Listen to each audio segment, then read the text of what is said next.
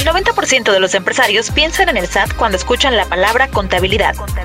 El 70% sienten miedo al escucharla y solo el 5% sonríe porque ellos trabajan con los números a su favor.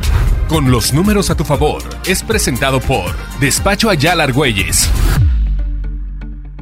cuenta en un episodio más en donde te vamos a decir cómo vas a tener los números a tu favor. ¿Ya lo escuchaste? Bienvenidos a los contadores del despacho Ayala Argüelles, los expertos que en este episodio nos van a acompañar, el contador Daniel Chami y la contadora Ayari Chan. Hoy vamos a tocar un tema que está súper vigente, que es el tema de las plataformas digitales. Estoy segura que hay muchísimas dudas al respecto. Hay algunas que hoy les vamos a resolver, son puntos muy específicos. Seguramente tú allá del otro lado tendrás algunas otras dudas y nos encantaría que nos contacten. Hablaremos de temas como comercio electrónico, plataformas, cómo hacer que en todos estos rubros podamos tener los números a nuestro favor. El contador Daniel Chami nos va a decir cómo funciona el comercio electrónico hoy en día en temas contables, por supuesto. Hoy en día yo creo que el comercio electrónico ha evolucionado muchísimo, más que nada por la situación en la que nos encontramos de pandemia.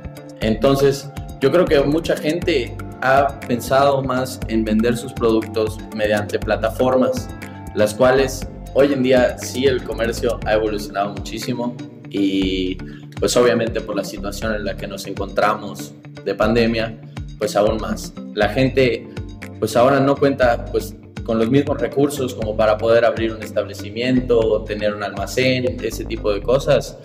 Por lo que buscan, pues más que nada, una ayuda para darse a conocer mediante los consumidores.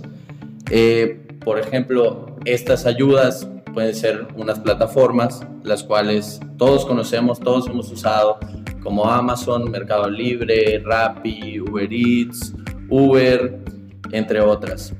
Bueno, Mediante estas plataformas podemos hacer bastantes cosas, o sea, enajenar bienes, servicios, o sea, comprar cualquier producto, eh, hasta rentar algún servicio mediante alguna de ellas y hay nuevas leyes las cuales regulan a estas plataformas. Es erróneo pensar que alguien no tiene que pagar impuestos si vende sus productos mediante estas plataformas. Yo creo que efectivamente el año pasado comenzó la reforma, empezó en el mes de junio de 2020 y ahora en 2021 ha tenido pues algunos avances que yo creo que benefician a las personas que venden sus productos a través de estas plataformas. ¿Qué debo considerar cuando voy a subirme a una plataforma de comercio electrónico?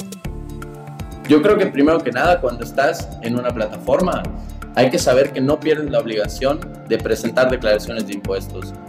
Y justamente se ha creado un nuevo régimen gracias a estas plataformas, el régimen de ingresos a través de plataformas digitales. Eh, la comercialización, o sea, la enajenación de bienes o servicios, es una actividad de las que le aplican este régimen por lo que toda gente que enajene bienes y servicios deberá presentar una declaración de ingresos a través de plataformas digitales. Las aplicaciones que entrarían dentro de este supuesto pueden ser aplicaciones como Rappi, Uber Eats, Didi Food, Amazon, Mercado Libre, entre otros. Ellos en esta declaración tendrán que declarar únicamente los ingresos que generen a través de esas plataformas. Por lo que si ellos pertenecen a otro régimen fiscal como el de actividad empresarial o el régimen de incorporación fiscal, ellos tendrían que hacer una declaración todavía por esos ingresos. Tendrían que hacer una declaración únicamente por los ingresos que reciban en el establecimiento y una declaración por los ingresos que reciban a través de estas plataformas. Y bueno, ya, ya que sabemos eh, esta parte de, de quienes aplican, también es importante considerar cuánto y cuál es el porcentaje que tengo que, tengo que manejar o, o que me van a quitar al momento de, de, comercializar. En la operación, la plataforma retendrá ISR e IVA a todos los que lo utilicen, por lo que las tasas serán las siguientes.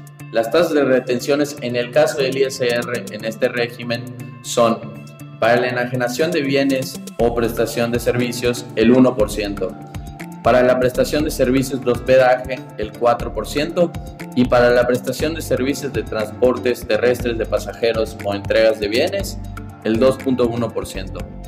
En el caso del IVA es mucho más fácil ya que la retención es el 8%, lo que quiere decir el 50% de la tasa real del impuesto, que es el 16%. Excelente. Ahora seguimos con la contadora Ayari Chan para que hablemos ya de manera más específica acerca de estos procesos, temas y casos en particular en los que nos vamos a ir identificando. Como ya se había mencionado, la plataforma o una plataforma puede ser un apalancamiento para dar a conocer una casa. Por ejemplo, nosotros estamos en una zona de playa y es muy común que las personas tengan su casita en la playa, que la den rentada, pero hay mucha más posibilidad de captar clientes a través de una plataforma. Entonces, pues sí, efectivamente, eso te agrega un poco de obligaciones fiscales, pero el SAT también pone a disposición dos opciones. Una en la que yo diga, no, pues que la plataforma me retenga el impuesto y, y, con eso, ese porcentaje yo ya no tenga que hacer ninguna otra obligación. O la siguiente opción, que yo pueda, por ejemplo, tengo mi casa y tengo gastos de mantenimiento, de luz, de agua y eso quiero que se disminuya el pago de mis impuestos. Entonces me puedo asesorar con un contador que me haga la declaración y tal vez disminuir ese pago de impuestos. Entonces, bueno, esa puede ser una opción en caso de, de utilizar Airbnb, por ejemplo. Hablemos de otra industria, hablemos de la industria de los restaurantes. Eh, al mismo caso, yo, si yo quisiera desarrollar un negocio sobre alimentos y darme de alta en una plataforma como Rappi o como Uber Eats, ¿pasa el mismo caso con, que con Airbnb? Sí, así es. De hecho, un punto muy importante es que el tema restaurantero tiene dos grandes incógnitas, ¿no? Primero, yo tengo mis propios repartidores, me conviene más tenerlos o eh, afiliarlos a la plataforma, ¿no? Y al, y al principio por temas incluso de logística que la plataforma pone a, tu disposición a los repartidores, incluso podría ser un costo menor al que tú tengas eh, a tu cargo a esos trabajadores, porque por temas de seguro social, etcétera, te podría salir más caro. Eso es uno. Y la siguiente es que si bien el, todas las plataformas manejan comisiones por el simple hecho de utilizarlas. Entonces ahí está la contraparte porque probablemente tengas que inflar su, el, costo de los productos ¿no? o del platillo al final. Pero toda esta reforma de plataformas está incluso educando al consumidor a que si va a utilizar, no sé, el yo quiero pedir una ensalada, ¿no? Eh, por medio de Rappi. Yo ya sé que el hecho de que me la traigan a mi casa, de que yo no tenga que salir a buscarla, me va a salir tal vez un poco más caro, pero estoy dispuesta a pagar ese precio. Entonces, bueno, por ambas partes se sale beneficiado. Y como decías ahorita, también se automatiza la parte de, de las retenciones, ¿no? digo, ya las plataformas prácticamente te hacen todas las retenciones y, y, eso ayuda de alguna manera al proceso que antes tenías que hacer manual. Sí, así es. Incluso eh, es muchísimo más fácil. O sea, prácticamente podrías apoyarte de un contador por temas de consultoría nada más, si te conviene o de qué manera poder pagar menos impuestos. Pero el cálculo en sí es aún más sencillo porque la plataforma se encarga de aplicar esa tasa y simplemente retener el impuesto. Ok, ahora hablemos de otra, de otra plataforma, de otras plataformas, por ejemplo, un Netflix, un Spotify. ¿Qué pasa con esas plataformas? En el caso de estas plataformas es muy importante porque afectó prácticamente a todos los consumidores sin ni siquiera pedir permiso. Es muy importante entender que el comercio electrónico afecta o afectó a nivel mundial. O sea, no es algo que México haya decidido eh, imponer, ¿no? Por ser eh, únicamente México. Esto es a nivel mundial que pues, eventualmente nos tenía que tocar y nos teníamos que adaptar a ello.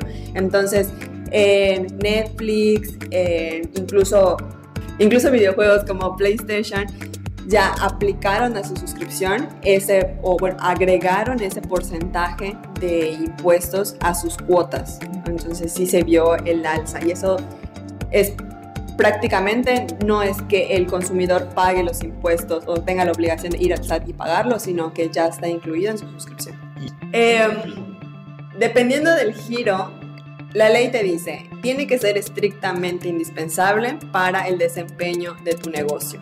Entonces, si tú te dedicas a dar o eres médico, Netflix analicemos si realmente es estrictamente indispensable, no solo es recreativo.